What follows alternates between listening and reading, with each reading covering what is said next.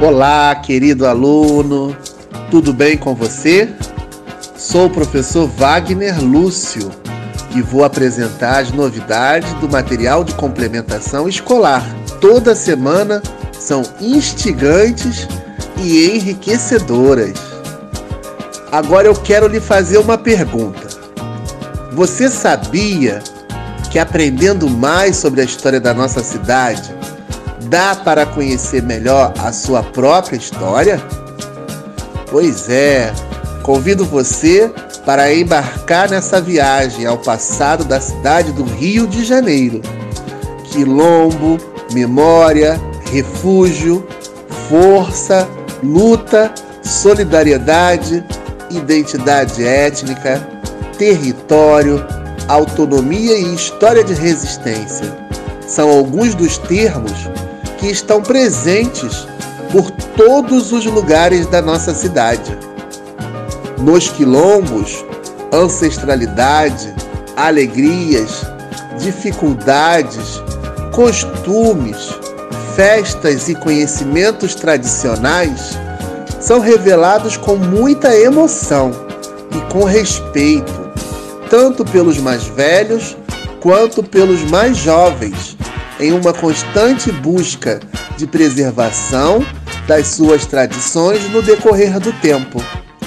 Tudo se busca na memória para relembrar vivências, conhecimentos, sensações e pensamentos em uma história que não se apaga por meio de uma luta que permanece viva.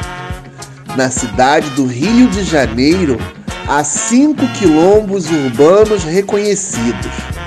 O quilombo Sacopã, localizado na zona sul do Rio de Janeiro, o quilombo da Pedra do Sal, que fica no centro do Rio, os quilombos do Camorim, Cafundá, Astrogilda e Dona Bilina, que estão localizados na zona oeste da nossa cidade.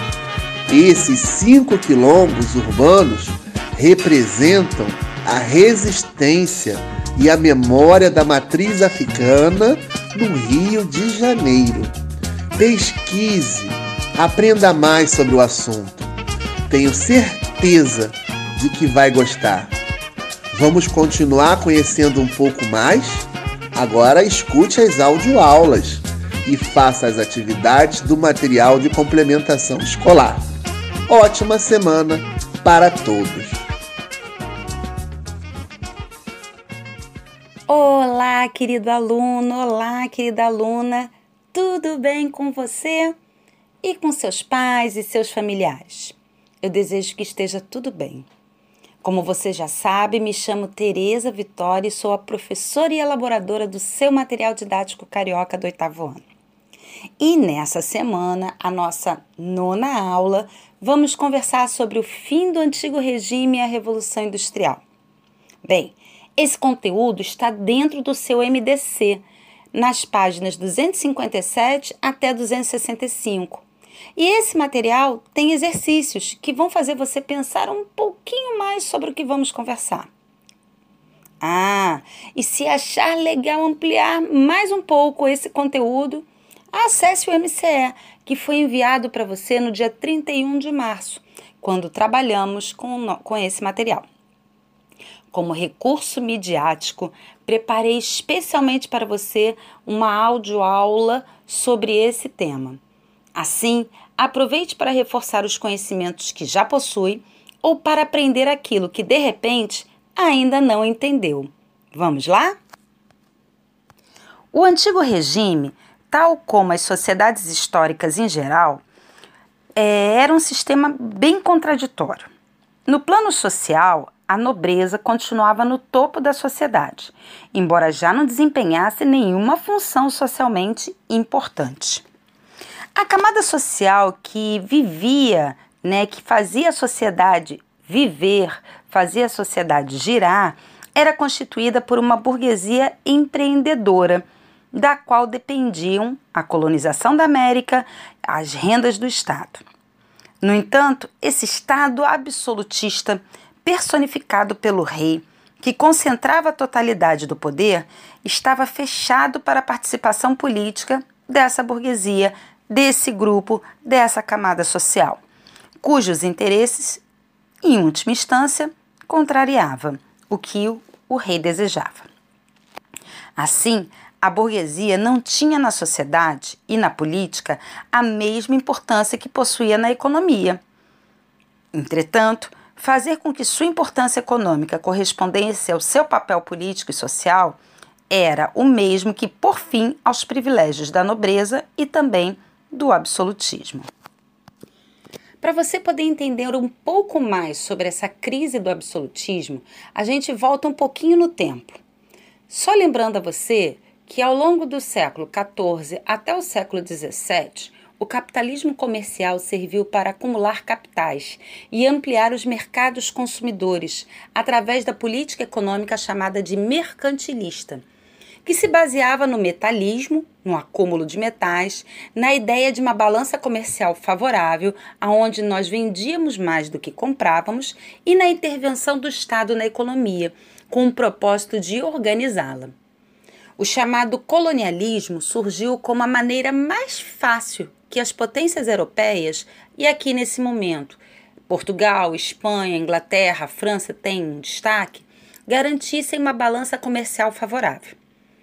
Dentro desse modelo de colonialismo, um elemento central, chamado de Pacto Colonial, formalizou as relações entre as colônias e as metrópoles, sendo que essas se beneficiaram muito.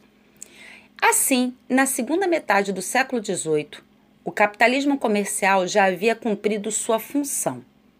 Ou seja, abundantes riquezas concentravam-se nos centros europeus, ao mesmo tempo que se processava a integração econômica entre os mercados mundiais e, né, a gente tinha assim a superação do capitalismo comercial. O mercado consumidor ampliado durante a chamada Revolução Comercial, exigia cada vez mais mercadorias.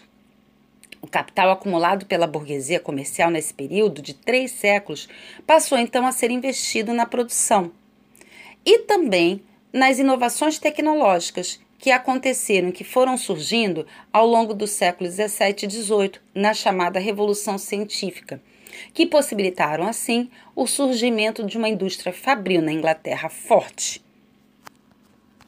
isso tudo vai levar à crise do capitalismo comercial e, claro, óbvio, as contradições no interior das colônias. Isso tudo gerou uma crise no colonialismo a partir da segunda metade do século XVIII. E a Revolução Industrial, então, tornou-se, né, fez com que o mercantilismo fosse ultrapassado. Portugal, no caso aqui a, a metrópole do Brasil, não se adequou aos novos tempos procurando superar a crise, ampliando cada vez mais a exploração no Brasil. A colonização, tanto para Portugal e depois para Espanha, funcionou de forma eficiente durante dois séculos e meio, em que o Pacto Colonial garantiu a sangria das riquezas da colônia. Mas a partir do século, a partir da metade do século XVIII, esse modelo chamado de colonização começou a apresentar sintomas de esgotamento entrou em franca decadência, impulsionada tanto pela crise do capitalismo comercial europeu, como pelas contradições que gerou-se dentro das colônias. Por um outro lado, a Inglaterra foi o único país durante aproximadamente 70 anos industrializado no mundo. Não é de se estranhar né, que ela tenha se posicionado contra qualquer barreira ao chamado livre comércio. E a primeira grande barreira que a Inglaterra vai se posicionar contra é o Pacto Colonial, que sem dúvida era a principal forma de impedir o processo de industrialização. Logo, a Inglaterra, fervorosa adepta do colonialismo, passou a ser uma, um país extremamente intransigente e incentivador pela independência das colônias uma vez que, independentes, as colônias fariam parte do mercado consumidor dos seus produtos manufaturados, além de se tornarem fornecedoras diretas de matéria-prima a baixo preço. Bem, em contraposição ao, ao mercantilismo, surgiu na Inglaterra o chamado liberalismo econômico, teoria que pregava a não intervenção do Estado na economia, ou seja, a livre concorrência e o fim do pacto colonial. Essa teoria justificou e impulsionou o capitalismo industrial a partir da segunda metade do século XVIII. Então, como eu já falei para você, países como Portugal e Espanha, que não criaram condições para um processo de industrialização, entraram em franca decadência econômica e, em consequência, apertaram as explorações dentro das suas colônias.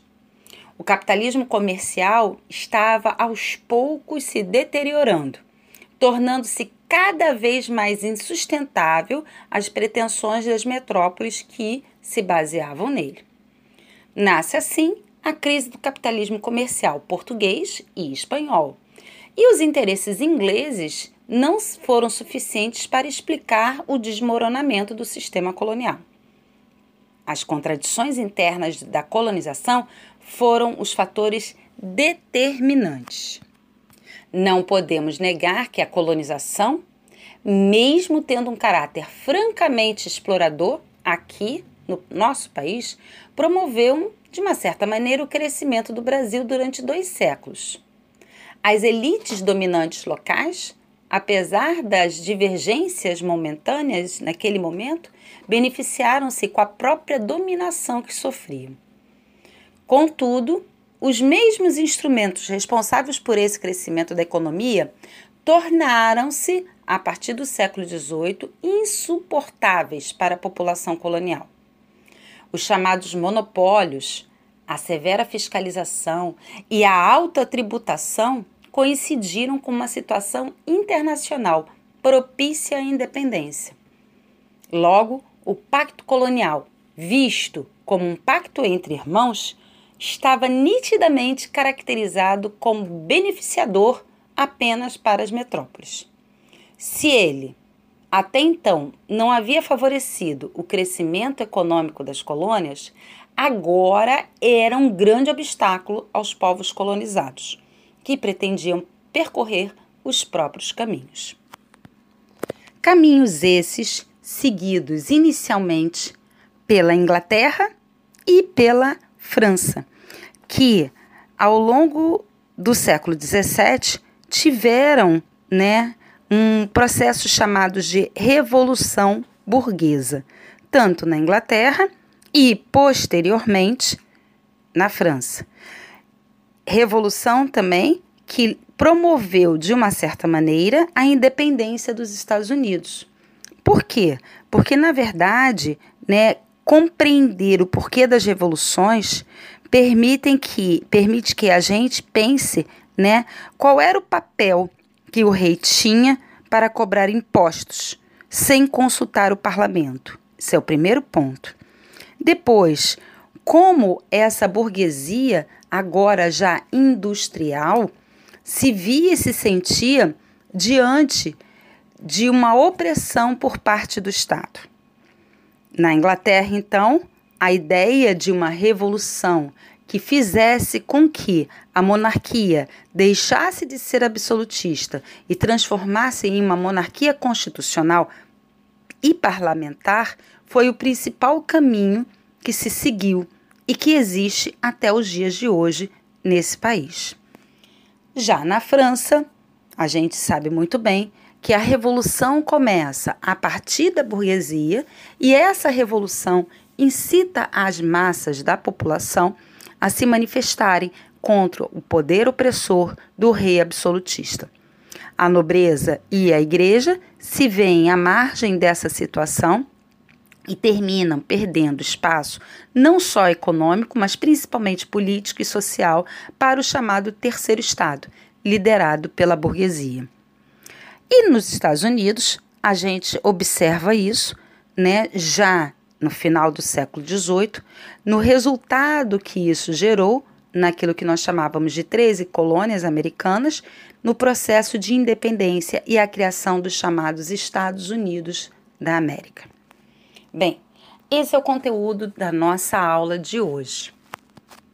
Deixo lá no MCE um trabalho para você fazer intitulado A Crise do Capitalismo Comercial. Nesse trabalho, você ter três perguntinhas para serem respondidas. Bem, antes de tudo, eu não posso esquecer de pedir para que você envie sua atividade para o e-mail materialcarioca.rioeduca.net, colocando seu nome completo e o nome da sua escola. E especialmente hoje, eu quero agradecer muito, mas muito mesmo, a todos os alunos e alunas que continuam enviando as atividades para o e-mail do Material Carioca. Mas hoje, em especial, eu quero falar com a Clarice Nascimento Braz de Santana, da Escola Municipal Doutor Sócrates, a Melissa Souza Rodrigues da Silva, da Escola Municipal Leona da Sobrino Porto, e o Amauri Santos da Silva Júnior, da Escola Municipal Professora Felicidade de Moura Castro. Obrigada pelo envio dos trabalhos fantásticos, tá? Estou muito feliz de ver o empenho de cada um de vocês. Então, até semana que vem. Fique bem e se cuida!